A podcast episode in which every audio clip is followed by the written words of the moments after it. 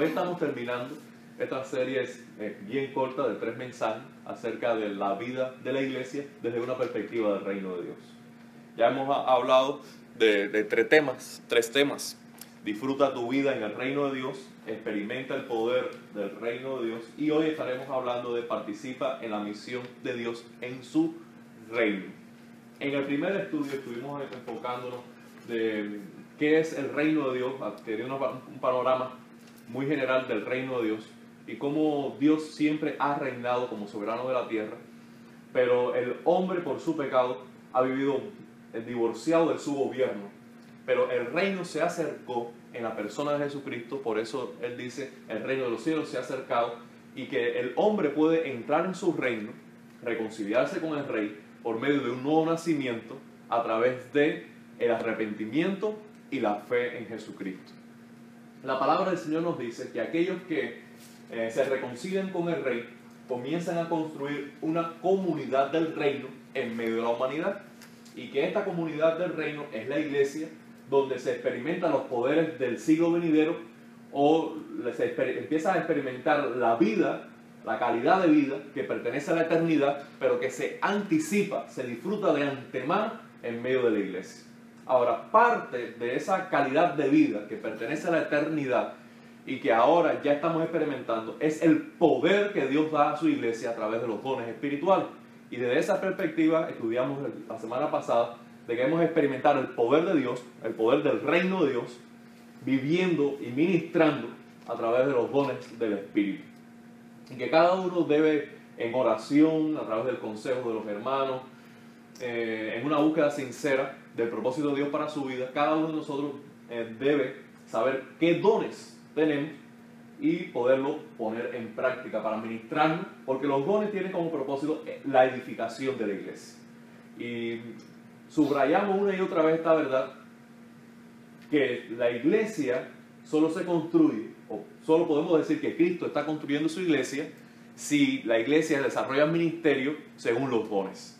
Si la iglesia eh, construye su ministerio a través de estructura, a través de proyectos humanos y no a través de los dones del Espíritu, eh, somos nosotros los que construimos la iglesia, no es Cristo, porque la iglesia se desarrolla naturalmente a través de los dones que da el Espíritu. Hoy estaremos hablando como comunidad del reino, dotada de dones espirituales, tenemos una misión.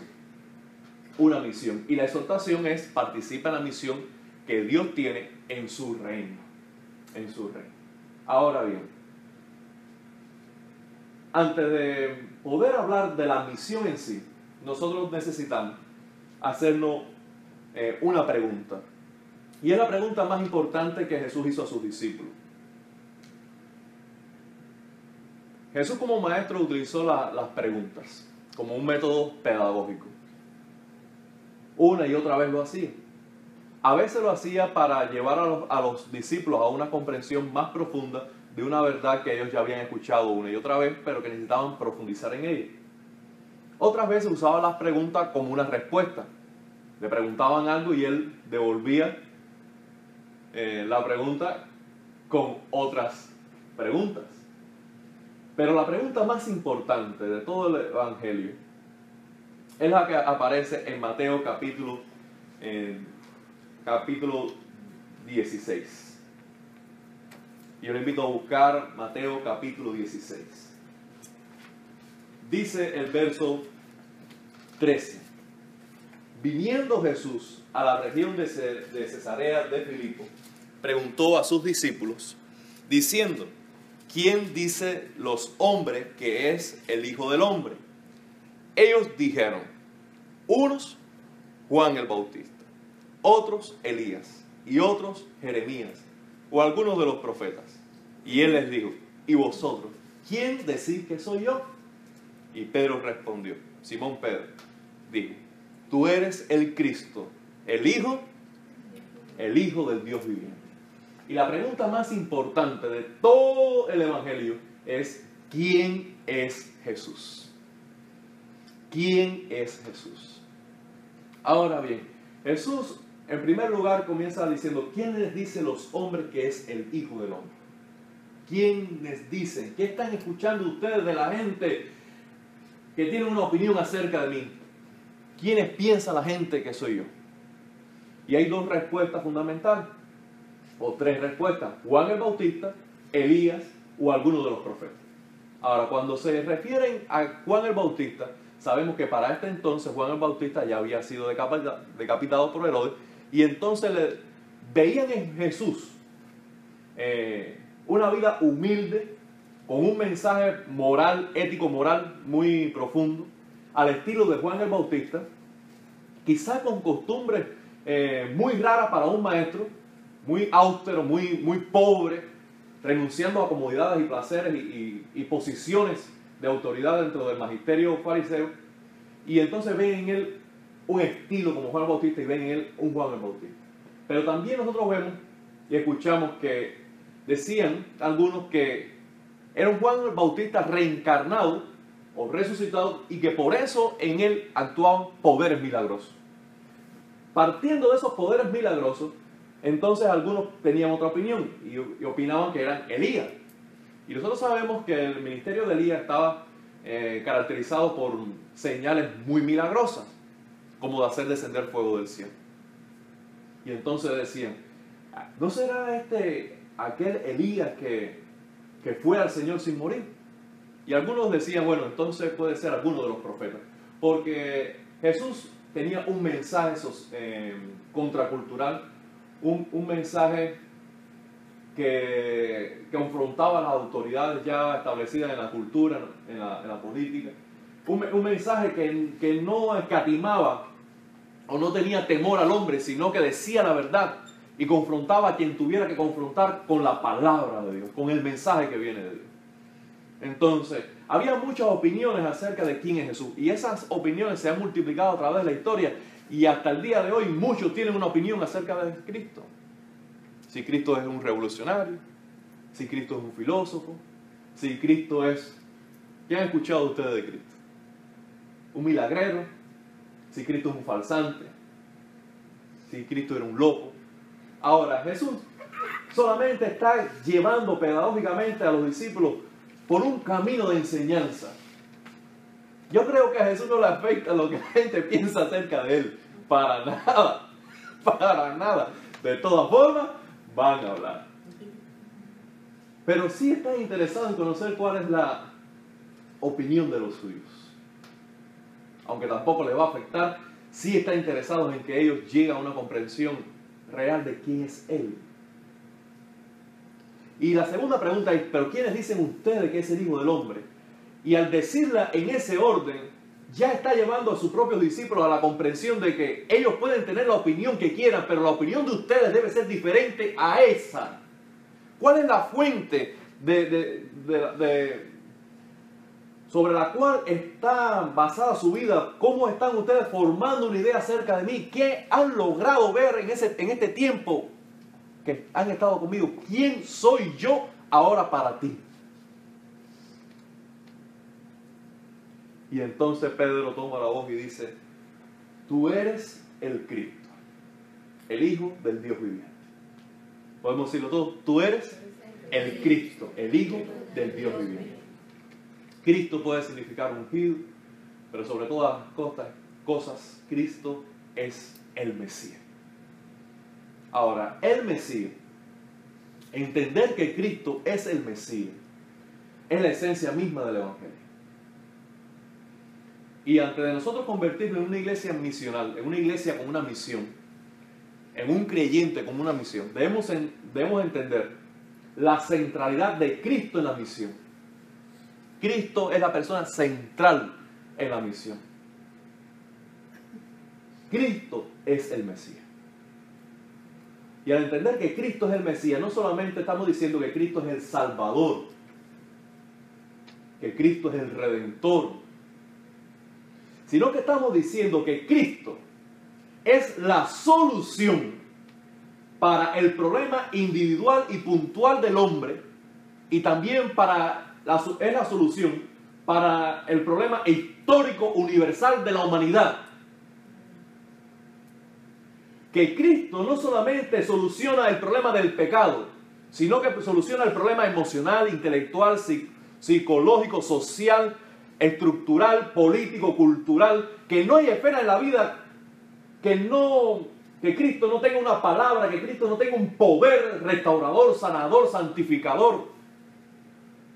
Porque Cristo viene a ministrar no solamente el alma individual del hombre, sino que viene a proveer una solución universal, holística, general a toda la humanidad.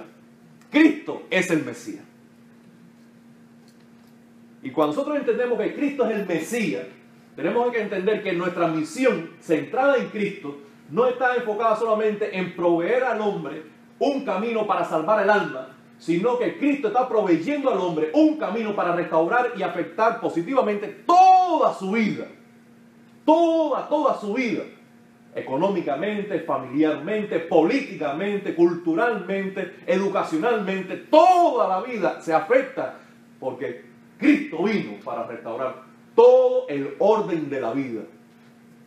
Y la iglesia está llamada a afectar toda la humanidad, en todas las esferas, en todos los sistemas, con el poder del reino. Cristo es el Mesías. Y ahora, podemos decir que puede levantarse muchos Mesías, pueden levantarse muchos Cristos. De hecho, Juan, el, apóstol Juan dice que los una característica de los últimos tiempos que se levantarán muchos falsos Cristos, muchos falsos maestro, profeta, pero cuando decimos que se levantarían muchos falsos cristos, muchos falsos mesías. Y cada persona que se levanta como, como la respuesta o la solución para la humanidad, para un país, es un falso Cristo. Es un falso Mesías. Que puede tener matices religiosos o no. Pero nosotros también como iglesia debemos tener cuidado de depositar una confianza en una persona que, que solo debe recaer en Cristo como Mesías. Ningún presidente es el Mesías de una nación. Papá, mamá no son el Mesías de tu vida, aunque son muy importantes, no son el Mesías de tu vida. Tu esposo no es el Mesías. El pastor no es el Mesías. Cristo es el Mesías.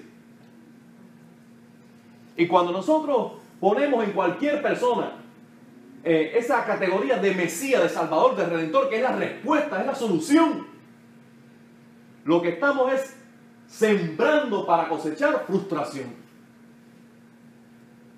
Porque todos los hombres somos simplemente siervos. Y Cristo es el Mesías.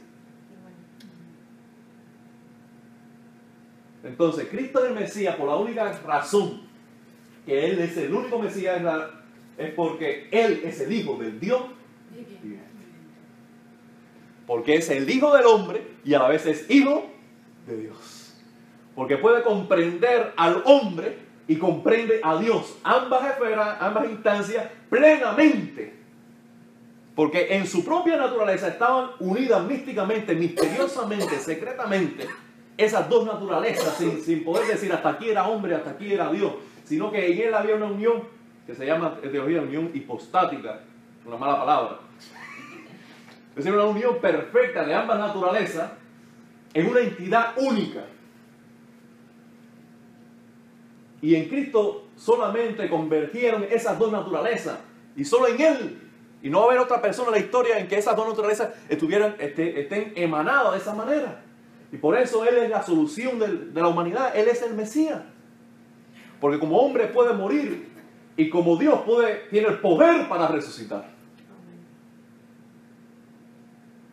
Y Él es tu Mesías, hermana mía. Él es tu Mesías, hermano mío. Cuando nosotros entendemos que Cristo es el Mesías, entonces nosotros ya nos centramos en la misión, en la persona. ¿Cuál es la misión? Bueno, Cristo es el Mesías, Él es el centro, Él es la solución y la respuesta a toda problemática humana.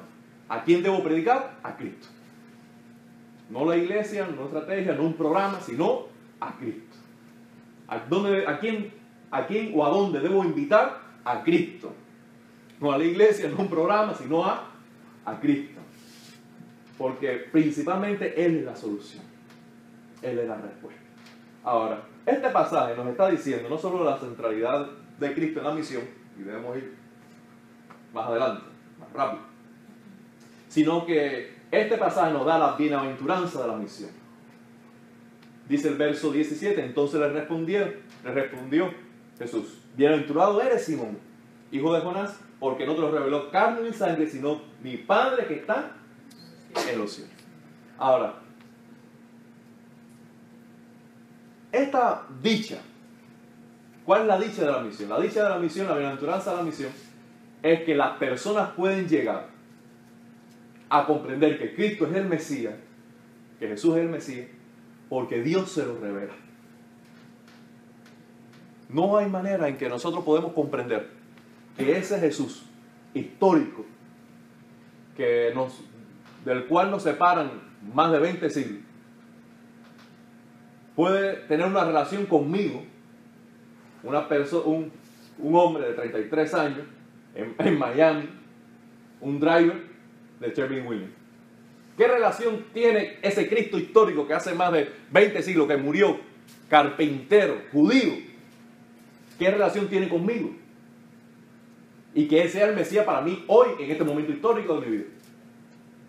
Esa, esa relación solo puedo establecerla porque Dios me lo revela. Diciendo, ese Jesús histórico es tu Mesías. No te lo revela ni sangre ni carne.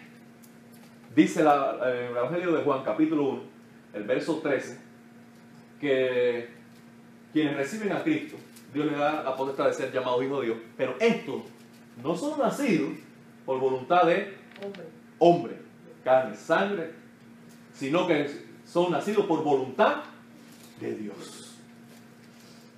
Porque la persona puede llegar a esa comprensión de que Jesús es el Mesías solo si Dios se lo revela la palabra, hoy en día nosotros le presentamos a Cristo a las personas. El Espíritu Santo está trabajando en su conciencia para guiarla a comprender de que Cristo es su Mesías, es su Salvador. Y la persona responde voluntariamente con fe y arrepentimiento a esa iluminación que Dios le da. Entonces, debemos descansar en nuestra misión, debemos descansar que nosotros no salvamos a nadie. Que en ese sentido no somos responsables de si una persona se salva o no, sino que nuestra, nuestro, nuestro propósito es simplemente presentar a Cristo y Dios le ha de revelar que Él es su Mesías. Eso simplifica la misión. Eso también nos da descanso en la misión. Porque una vez se piensa que, que necesita que uno va a hacer comprender a través de las mejores palabras que Jesús es el Mesías. Y si alguien llega a comprenderlo, hermano mío, no es por lo bien o mal o, inteligente o astuto que uno pueda hacer, sino porque Dios se lo reveló. De esta manera, todos podemos sentirnos parte de la misión y de esta manera, todos podemos tener descanso de que Dios es quien hace la obra. Y todos debemos guardar humildad, porque si alguien se salva, no es porque nosotros somos unos bárbaros, sino que Dios hizo la obra. Así que toda la gloria la tendrá Dios. Ahora este pasaje nos muestra también el requerimiento de la misión. El requerimiento de la misión. Dice, entonces le respondió Jesús, bienaventurado eres Simón, hijo de Jonás, porque no te reveló carne ni sangre, sino mi Padre que está en los cielos. Y yo te digo que tú eres Pedro. Hay dos palabras que Jesús está usando para, para Pedro. Una es Pedro y otra es hijo de Jonás, Simón. Simón es su nombre real, su nombre primario.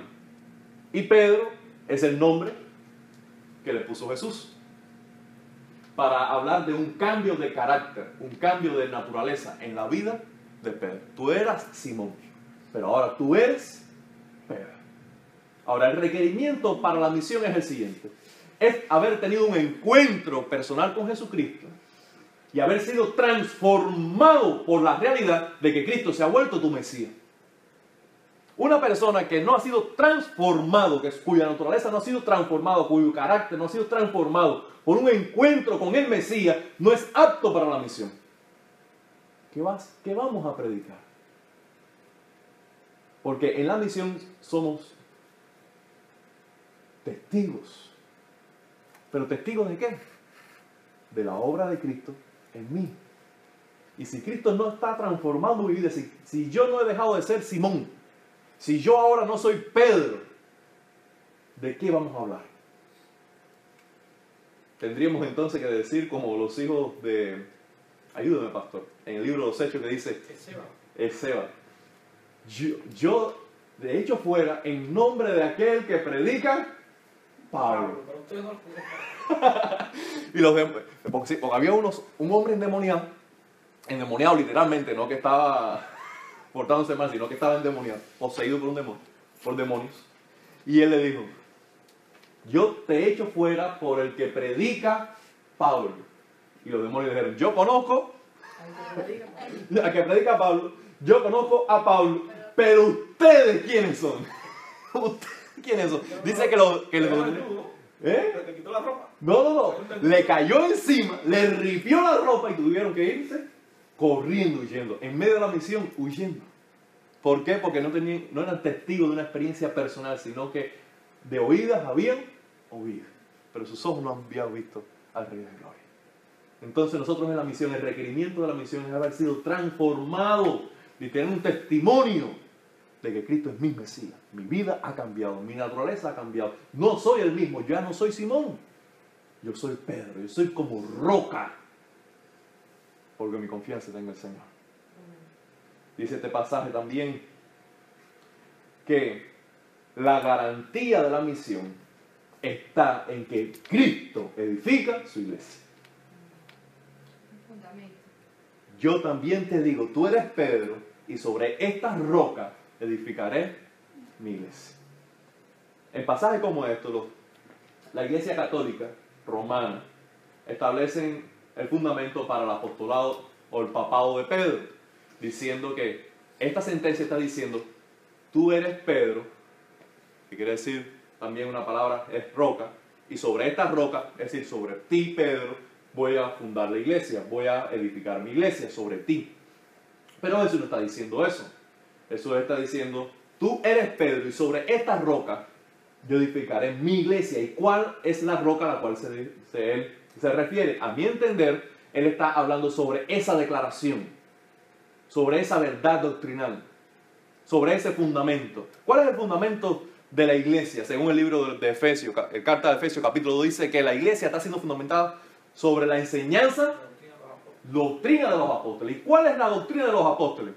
Dice Pablo que nadie puede poner otro fundamento del que está puesto, el cual es Jesucristo. Entonces, ¿dónde dice eso, perdón, de la doctrina de los apóstoles? Efesios. Efesios capítulo 2. El versículo después lo puedes, lo puedes rastrear por ahí. Y entonces, también en el, libro, en el libro de Apocalipsis, en el capítulo 21, nos está diciendo que la santa ciudad que desciende de Dios, la cual es la iglesia, esa ciudad tenía 12 cimientos. Y en, el, y en cada uno de los cimientos tenía el nombre de los apóstoles. Lo que está diciendo entonces es que la iglesia se edifica sobre la enseñanza de los apóstoles y la enseñanza de los apóstoles está centrada en una persona, la cual es Jesucristo. Y esa persona es la roca inconmovible de los siglos. Es la piedra angular. Es el fundamento central. Y entonces dice, yo edificaré la iglesia, mi iglesia sobre esa roca, de que yo soy el Hijo del Dios viviente, yo soy el Cristo, yo soy el Mesías. Ahora, esta es la garantía de la misión de que nosotros poniendo a Cristo como fundamento, la iglesia se edifica con poder. Cristo no está diciendo, yo quiero darte mi iglesia para que tú la edifiques, sino que yo edificaré mi iglesia. La iglesia no es nuestra, la iglesia es de Cristo. Nosotros no edificamos la iglesia, la edifica Cristo. Y nosotros lo que estamos llamados solamente a colaborar con Cristo, poniéndolo a Él como fundamento, como la persona central en la misión. Y él dice, si, si tú eres fiel en esto, yo te garantizo de que edificaré mi iglesia. Y cuando Cristo edifica la iglesia, viene entonces la victoria de la misión. Dice el verso 18, yo también te digo que tú eres Pedro Y sobre esta roca edificaré mi iglesia y las puertas del Hades no prevalecerán contra ella. Ahora, cuando nosotros leemos este pasaje, por lo menos cuando yo lo leí por mucho tiempo, lo que me venía a la mente es lo siguiente. Y es que nosotros estábamos como metidos dentro de la iglesia, el infierno estaba afuera, y el infierno estaba tratando de tumbar la puerta de la iglesia, y que por mucho que intentara el infierno tumbar la puerta de la iglesia, no tuvieran, no tendrían victoria. Eso, esa, esa era la figura que estaba en mi mente. Ahora, pero después alguien me enseñó que las puertas que no van a prevalecer contra la iglesia son las puertas de la iglesia. son las puertas del infierno, son las puertas de la muerte, son las puertas del lado.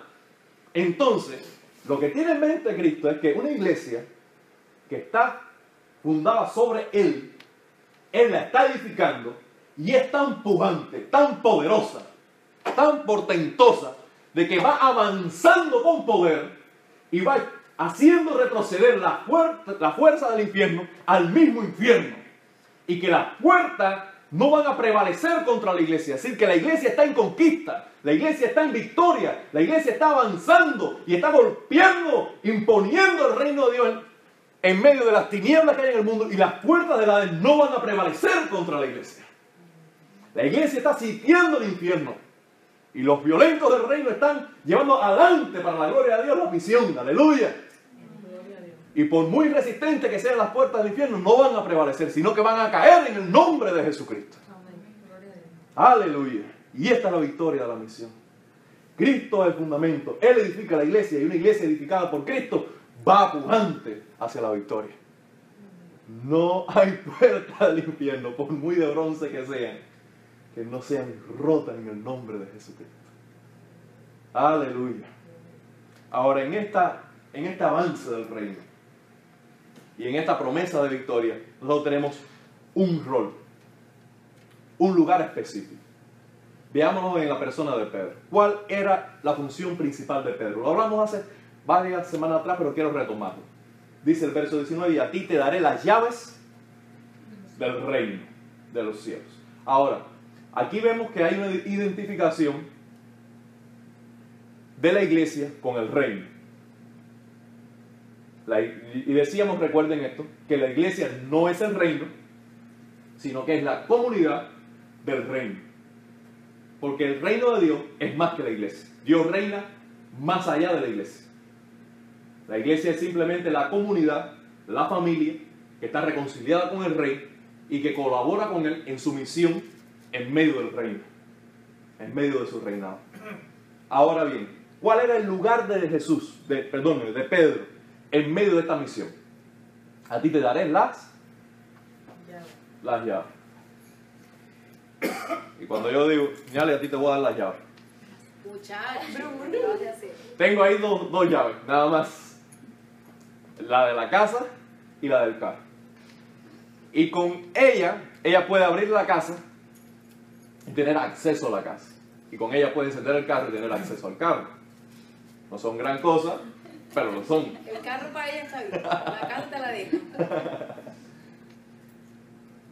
Ahora, cuando Jesús le estaba dando las llaves a Pedro, no le estaba dando la propiedad de la iglesia. La iglesia va a ser, sigue y seguirá siendo siempre de Cristo.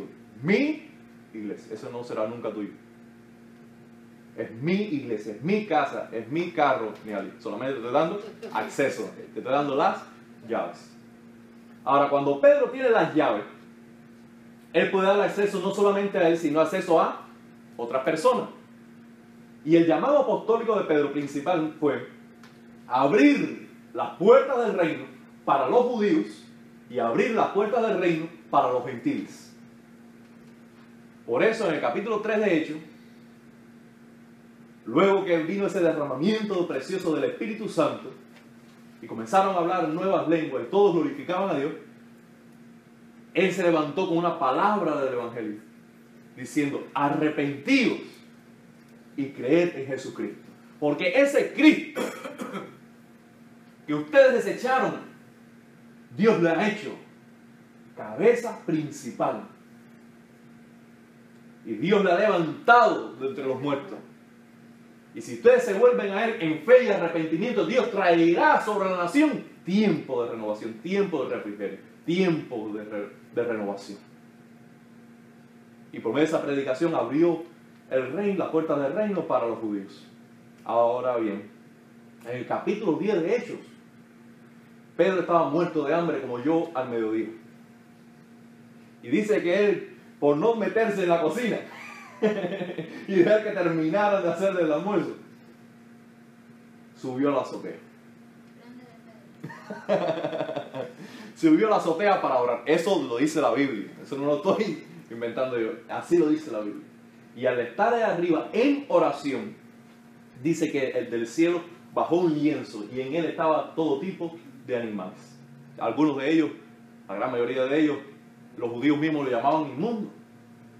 Y Pedro le dijo al Señor, Señor, no voy a comer ninguno de esos alimentos por mucha hambre que tengo, porque no he probado ni he tocado nunca un animal inmundo. Y Jesús y Dios tres veces le mostró los animales y tres veces le dijo, no llames tú inmundo lo que yo he santificado.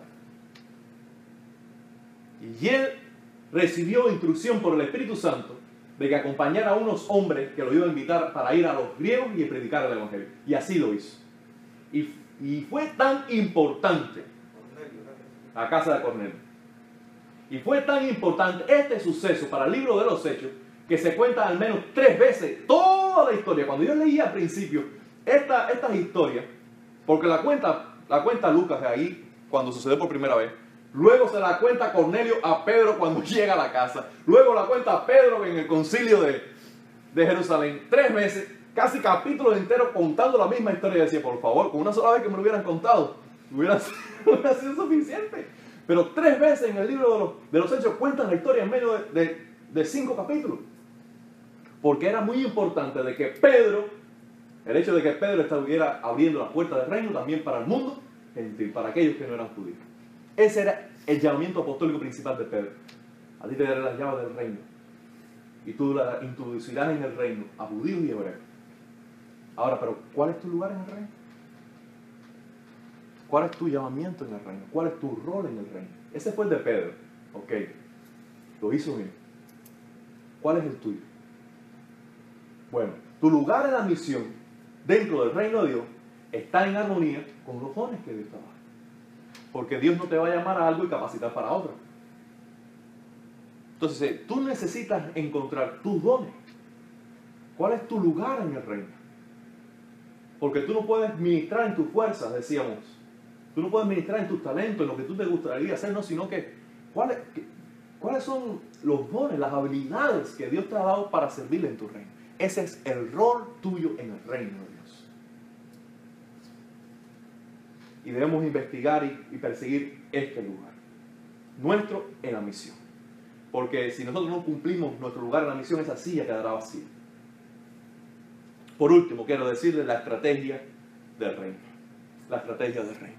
Entonces mandó a sus discípulos que a nadie dijese que, que él era el Cristo. Ahora, a mí me llama la atención que Jesús le dijera a sus discípulos, no hablen de mí. No le digan a nadie que yo soy el Mesías. Aun cuando eh, previamente Jesús había mandado a sus discípulos a predicar y multiplicar su ministerio, el mensaje que le dio a los discípulos fue, ustedes van a predicar esto. El reino de los cielos se ha acercado. Ustedes van a sanar, echar fuera demonios, a resucitar muertos, pero este es el mensaje. El reino de los cielos se ha acercado. El reino de los cielos se está acercando. Arrepiéntanse y crean en esta buena noticia.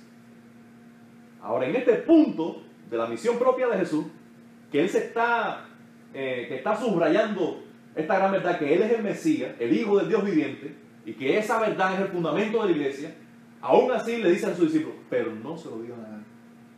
Entonces, ¿cómo es que una verdad tan importante, el propio Cristo está diciendo, cállenla? Porque no era el tiempo aún de que se predicase a Cristo como Mesías, como Hijo de Dios, sino simplemente el contenido del mensaje era el reino de los cielos se ha acercado. Lo que nos dice que a veces, por muy buenas intenciones que tengamos, es necesario que otras cosas ocurran previamente antes de llevar a cabo la misión.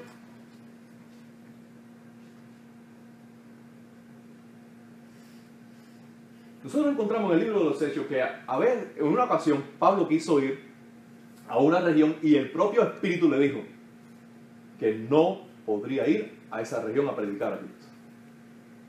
Entonces, nosotros, nosotros podríamos entender que Satanás se pusiera a la misión, pero que el propio Espíritu dijera, no van a predicar a Cristo en esta región. Que el Espíritu sea la, vamos a decir, el oponente, el obstáculo en la misión.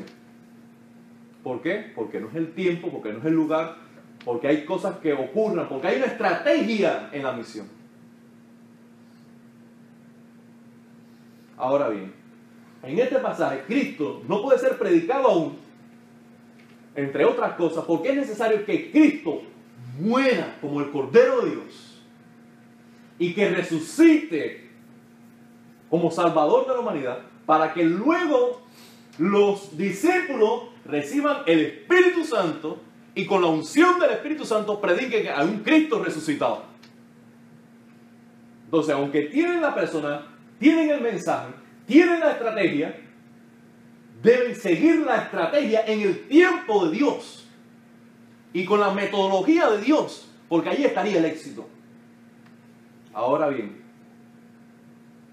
cada uno de nosotros debe participar en la misión de Dios. Eso no está en discusión, ¿no es verdad?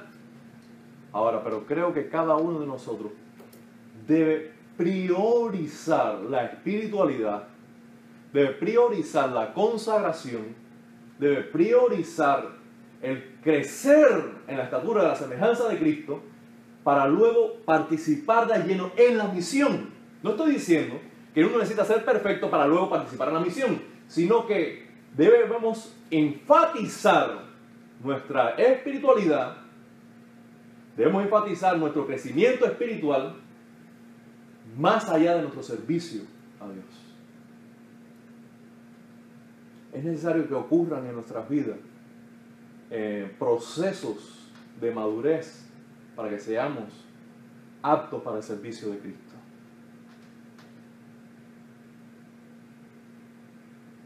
Y cada uno de nosotros como iglesia también deberíamos, debemos concentrarnos como iglesia de crecer en la espiritualidad para luego ponernos a lleno en la misión. Y creo que, la estrategia que, que estamos siguiendo como iglesia es guiada por el Espíritu, porque queremos profundizar en la vida espiritual, en el conocimiento de la palabra, Queremos entonces hacer discípulos y nosotros con los discípulos cumplir la misión. Queremos exaltar a Cristo, queremos equipar la iglesia y queremos evangelizar. Esas son las tres E de la, de la iglesia. ¿No es cierto? Exaltar a Cristo, equipar la iglesia y evangelizar. Ese es el orden, ese es el proceso. No es evangelizar, para traerlo a la iglesia, para que exalten a Cristo, para entonces disipularlo. Si no es exaltar a Cristo, equipar la iglesia y evangelizar. Y cada uno de nosotros, aunque tengamos pasión por el Evangelio, debemos colaborar con esta visión que tiene la iglesia. De vamos a buscar a Dios, vamos a enfocarnos en el Señor, vamos a exaltarle, vamos a adorarle, vamos a conocerle, vamos a equiparnos a través del discipulado y la instrucción pastoral y vamos entonces a colaborar con la estrategia que está llevando el pastor para entonces cumplir la misión. Amados hermanos míos, creo que este pasaje nos, nos alienta de una manera preciosa acerca de la misión. ¿Qué creen ustedes? Nos cuentan quienes saben acerca de las Fuerzas Armadas de los Estados Unidos que el rango mayor de las Fuerzas Armadas, ¿cuál es? No, no un rango de autoridad, sino como, como equipo, la, élite mayor de las Fuerzas Armadas. ¿Cómo se dice foca en inglés? SEALs. Navy SEAL. Creo que es la, ¿cómo se dice en inglés? Ahora, esa es la tropa élite suprema de las Fuerzas Armadas eh, americanas. Esta persona tiene un entrenamiento único. Único. Cuando ellos entran en el campo para el entrenamiento, un entrenamiento intensivo a corto plazo, porque son personas eh, eh, seleccionadas ya por un expediente muy favorable, ellos tienen en el campamento una campana. Y ellos le dicen, ustedes son libres de irse cuando quieran. Solo tienen que ir a la campana y dar tres campanas. Y el grupo que comienza puede ser de cientos, pero se gradúan unos pocos siempre. Cuando cada uno, eh, por el azote del entrenamiento, porque son entrenados por, en toda la esfera, por aire, agua, terrestre, cuando, cuando ya el entrenamiento es demasiado fuerte, alguien recoge sus cosas, va al centro del campamento y da tres campanas. Tan, tan, tan. Y las personas saben que ese. Colgó los guantes. Se fue. Ahora, las puertas eh, estuvieron abiertas para muchos. El régimen del entrenamiento consagra a los pocos que luego van a ser parte de esta tropa élite y van a cumplir la misión que se les encomienda. Ahora, de igual manera sucede en la iglesia. En la iglesia todos somos parte de, una, de un llamado, llamado a ser soldados de Jesucristo. Pero la consagración, la consagración, el llamado a la consagración, el llamado al servicio, es como filtro por medio, de la, por medio del cual las multitudes comienzan a diezmarse. Y solo unos pocos están consagrados en la misión. En toda organización se dice que el 20% sirve al 80%. Y la iglesia no es la excepción. Ahora bien, cuando un soldado es graduado de estas tropas élites, dice que en la graduación el, el general toma uno de los cascos y la distinción se la pone en el pecho y con el casco se lo engancha en el pecho. Y cada uno de ellos, sonriente, recibe la distinción con orgullo. Búscalo. Recibe la distinción con orgullo. Ahora bien, cada uno de nosotros está llamado a, la- a la- a- a esta misión y a tener esta distinción de ser siervo del rey, soldado del rey en su misión. Amén. Si estos hombres superan cualquier régimen y son graduados con orgullo porque el rey le da la distinción, amados hermanos míos, no habrá mayor gozo que escuchar del Rey de Gloria, siervo bueno y fiel. En lo poco has sido fiel, en lo mucho te pondré. Entra en el gozo de tu Señor. Ese será el día de tu graduación. Ese será el día de tu premio. Ese será el día de tu más alta distinción en la tierra. Porque has sido graduado en las tropas élites del reino.